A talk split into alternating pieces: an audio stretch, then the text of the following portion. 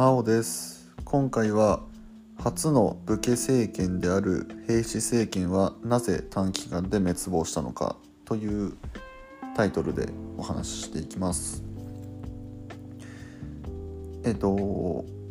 まあ平氏ってねあのまあ平の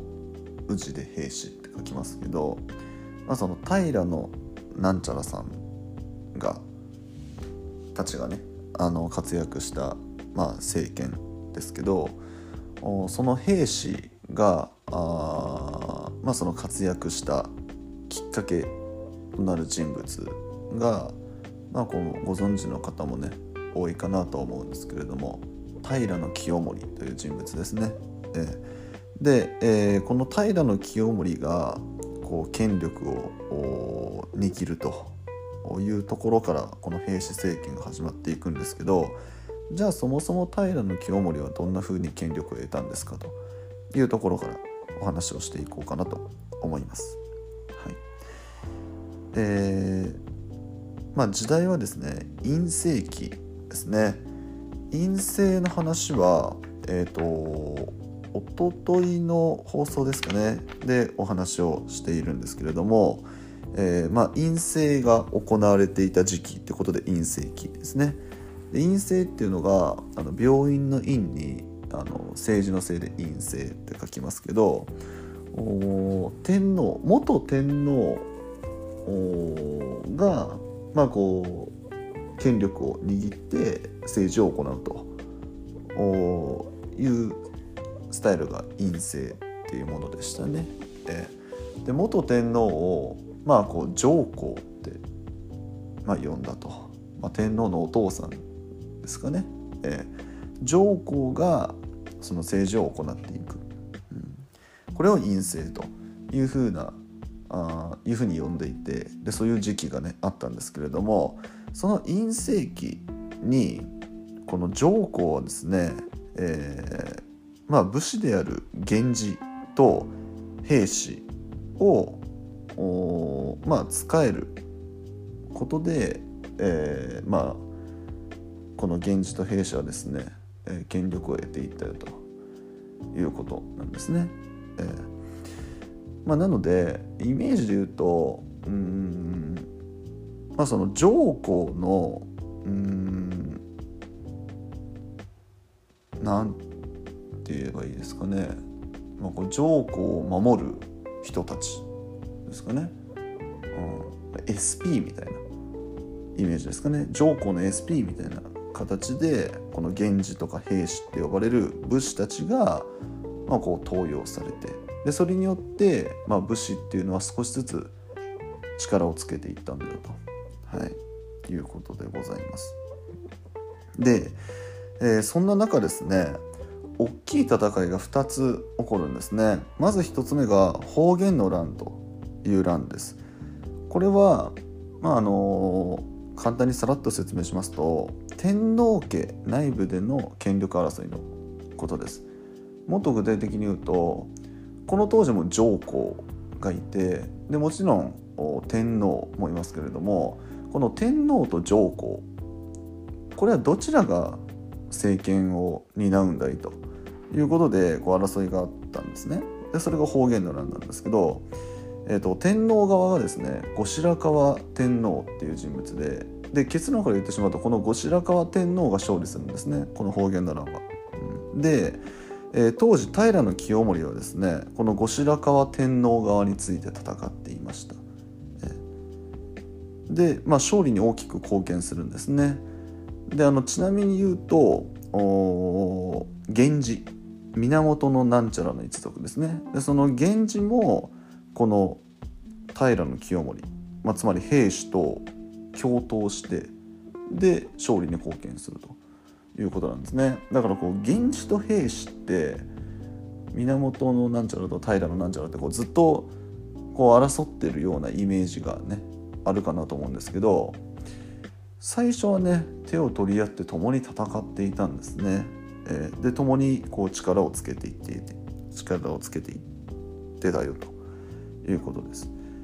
で、えーと、2つ目の戦いが平治の乱っていう戦いでこの戦いはですねえっ、ー、と、まあ、藤原氏の権力争いだと思ってください。はい、でこの争いではですね、えー、平清盛とこの源氏はですね二手に分かれて戦うことになるんですね。なのでこう敵同士で戦うことになります。でまあここで勝ったのが平清盛だったんですね平氏だったんですよ。でで、まあ、源氏を倒したということでこうライバル討ちに成功するんですね平清盛。でまあそこで得たこう強力な、えー、武力ですね。まあ、あとはですね、えー、その後、まあ、引いてたこう政治力を発揮してですねこう異例の速さで出世していきます平清盛。で太政大臣っていう立場にまで上り詰めるんですね。でこの太政大臣っていうのがあの今の時代で言うと、まあ、内閣総理大臣みたいな立ち位置と思ってもらえばいいかなと思います。えー、相当すごいことですよ。うん、だって武士ですからもともとその戦いでその上り詰めていっていた人なんですよね。でそんな人が総理大臣にまでなっていると。なのでこうなんか僕はいつもこう授業でこう二刀流って話をするんですけど、まあ、武士ですから戦いも強くてで総理大臣になるぐらいですからこう政治力もあって頭もいいということでこう運動も勉強もできるみたいな。二刀流ですね。みたいな。話をさせていただくんですけど、まあ、まさに二刀流なんじゃないかなと。いうふうに思いますしこの太政大臣っていう位にですねこう貴族以外の人がなるっていうのが初だったんですね。武士としてはもちろん初だったんですよ。そこもね、えー、素晴らしい点の一つかなと思いますで、まあ、このような形でですね平清盛が、まあ、どんどんどんどん権力をつけていくんですね。でそれを見た、えー、先ほど出てきましたけど後白河天皇、ね、方言の乱で一緒に戦って勝利を収めた天皇ですけれどもこの天皇がですね平清盛のことをよく思わないんですね。えー、天皇ですからまあ確かにね立ち位置は日本で一番上かもしれないんですけどでも平清盛がどんどん活躍をしていてで権力をどんどん強めているとまあこう面白くはないですよね。で対立するようになりでこれ結果的にどうなったかっていうと平清盛がですねこれ天皇を幽閉するんですね閉じ込めちゃうんですよ。これ通常なら絶対にありえないことです。これさっきも言ったんですけど天皇っていうのは基本的にその一番権力がある人物ですからそんなその清盛に閉じ込められるとか、まあ、そんなことをされる立場の人じゃないんですね本来は。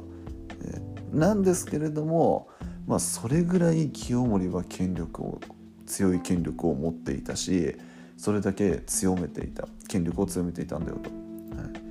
い、いうことです。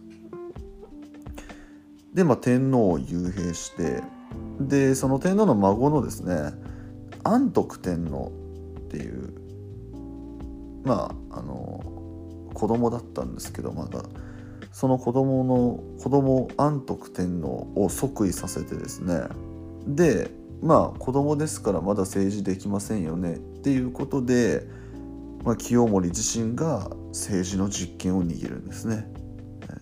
でここで始まるのが、まあ、いわゆる兵士政権ってやつですね。えー、でもちろん武士として初めて政権を作ったので、まあ、初の武家政権と、はい、いうことが言えるんじゃないかなと思います。という形でですね、えー、まあものすごいこうポテンシャルもあって統率力もあってっていう、まあ、その清盛が政権を握ったわけなんですけれどもこの平氏政権はですね、まあ、タイトルにもあるように短期間で滅亡していますでその理由をねここからお話ししていこうと思うんですけれどもまずその、まあ、平氏政権がこう出来上がっていったと同時にですね、えー、周りの武士たちは不満を持つんですね。どういうことかっていうと平氏政権ですからそのまあこう大臣級の位にはもちろん兵士の人たちがつくんですよ。だから、まあ、今で言ったらこう内閣のメンバーが全員平のなんちゃらみたいな、うん、それちょっとなんでってなりますよね。はい。今はそんなことないじゃないですか。もちろんですけれども。なんだったら例えば国会とかだったら今だったらこういろんな政党があってでこういろんな政党がいろんな立場からこう話し合って政治を行ってますよね。自民党とか民主党とかあごめんなさい。民主党今ないか、はい、公明党とかなんかいろんな党がありますけどそういうこういろんな党が、まあ、違う立場から意見を言い合ってでこう話し合って政治を行ってますよね。えーまあ、だからこうね、あのー、いい政治ができてるんじゃないかなと思うんですけれどもそのメンバーが全員平なんですよ。そりゃ不満を持ちますよね。いやそのお前らだけで政治をやってるんじゃねえよっていう、うん、まあそういう不満が出てきます。はい、でそうやって不満を持っていった武士たちが挙兵するんですね。戦いに挑むわけですよ。ここで挙兵した人物っていうのが源頼朝という人物なんですね。えー、でまあこう実際挙兵して戦争になってですねでこう、まあ、戦いのこう進みとかはねちょっとあのはしょらせていただくんですけど、まあ、最終的にあの今の山口県の壇ノ浦っていうところで、まあ、兵士は滅亡するんですね。で源頼朝が、まあ、これによって鎌倉幕府を、まあ、樹立することになるのであると、はい、いう流れでございます。はい、なのでまあなんでその平氏政権は短命で終わってしまったのかっていうところはもう一つなんじゃないかなってまあいろんな理由があるかなと思うんですけどまあ大きくこれが一番の原因なんじゃないかなって言えるのが、えー、まあ地方武士の支持を得られなかったところですねその兵士で固めてしまったところです。うんまあ、いろんな武士から意見を聞いて政治をやればよかったもののまあ言ったらこうワンマンプレーみたいになってしまっていたですね。それによって敵をたくさん作ってしまった結果まあその敵の敵が味方みたいな感じで、まあ、源頼朝があ打倒兵士でこうメンバーを集めてでそれによって倒されてしまったということですね。はい、なのであのここの話とつながってくるのが、まあ、ご存知の方はねあのちょっと想像してほしいですけど鎌倉時代って御恩と奉公の関係ってあったじゃないですか。ね、将軍のために、えーまあ、武士たちは、まあ、こう戦いますよね。でその戦いで活躍した分だけ報酬として土地がもらえますよっていうこれが御恩と奉公の関係でしたけれども要は何であれを行ったかっていうとその鎌倉幕府の一個前のその平氏政権の時って兵士が偉かったでそれ以外の武士っていうのはもう言ったら悪い扱いを受けていたということだったんですね。えー、なんかこうことわざことわざじゃないですけど「兵士にあらずんば人にあらず」っていう言葉があったそうですね。兵士じゃなかったら人じゃないっていううん、相当な悪口だなと思うんですけど、まあ、そういう言葉が出るぐらい、まあ、こう兵士じゃない武士たちは蔑まされてたんですよね。うん、でまあその後の時代に鎌倉幕府を使っ作った源頼朝はまあ他のいろんな武士たちとの関係性をねこうしっかり持っていこうと、うん、蔑むんじゃなくってしっかり活躍した人には報酬を与えるし、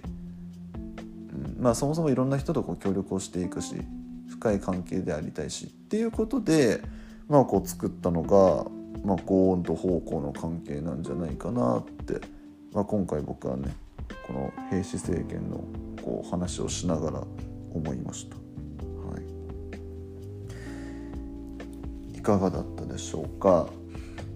すいません。あのちょっと今回はちょっと自分で話しててもちょっと喋りが下手くそだったなと 思うんですけれども、まあ、内容がちょっとでも伝わっていればいいなというふうに思います。えー、次回はですね、えー、源氏軍の劇的勝利の秘訣は源義経の奇襲戦法にあったと。いうタイトルでお話ししていこうと思います。あごめんなさい。もしかしたらピーピーって音が入っちゃったかもしれません。すいません。うん。あのー、さっきね最後壇ノ浦の戦いで弊社滅亡しましたって話をしたんですけど、まあ、その戦いの過程ですね、うん、をちょっと細かくお話できたらなといいうふうに思っていますのでよろしくお願いいたします。このチャンネルでは現役高校教師が気軽に楽しく学校の勉強に触れてほしいという思いでおしゃべりをしておりますので、えー、まあ、今後の放送もぜひ聞いてください。それでは今回以上になります最後まで聞いていただいてありがとうございましたバイバーイ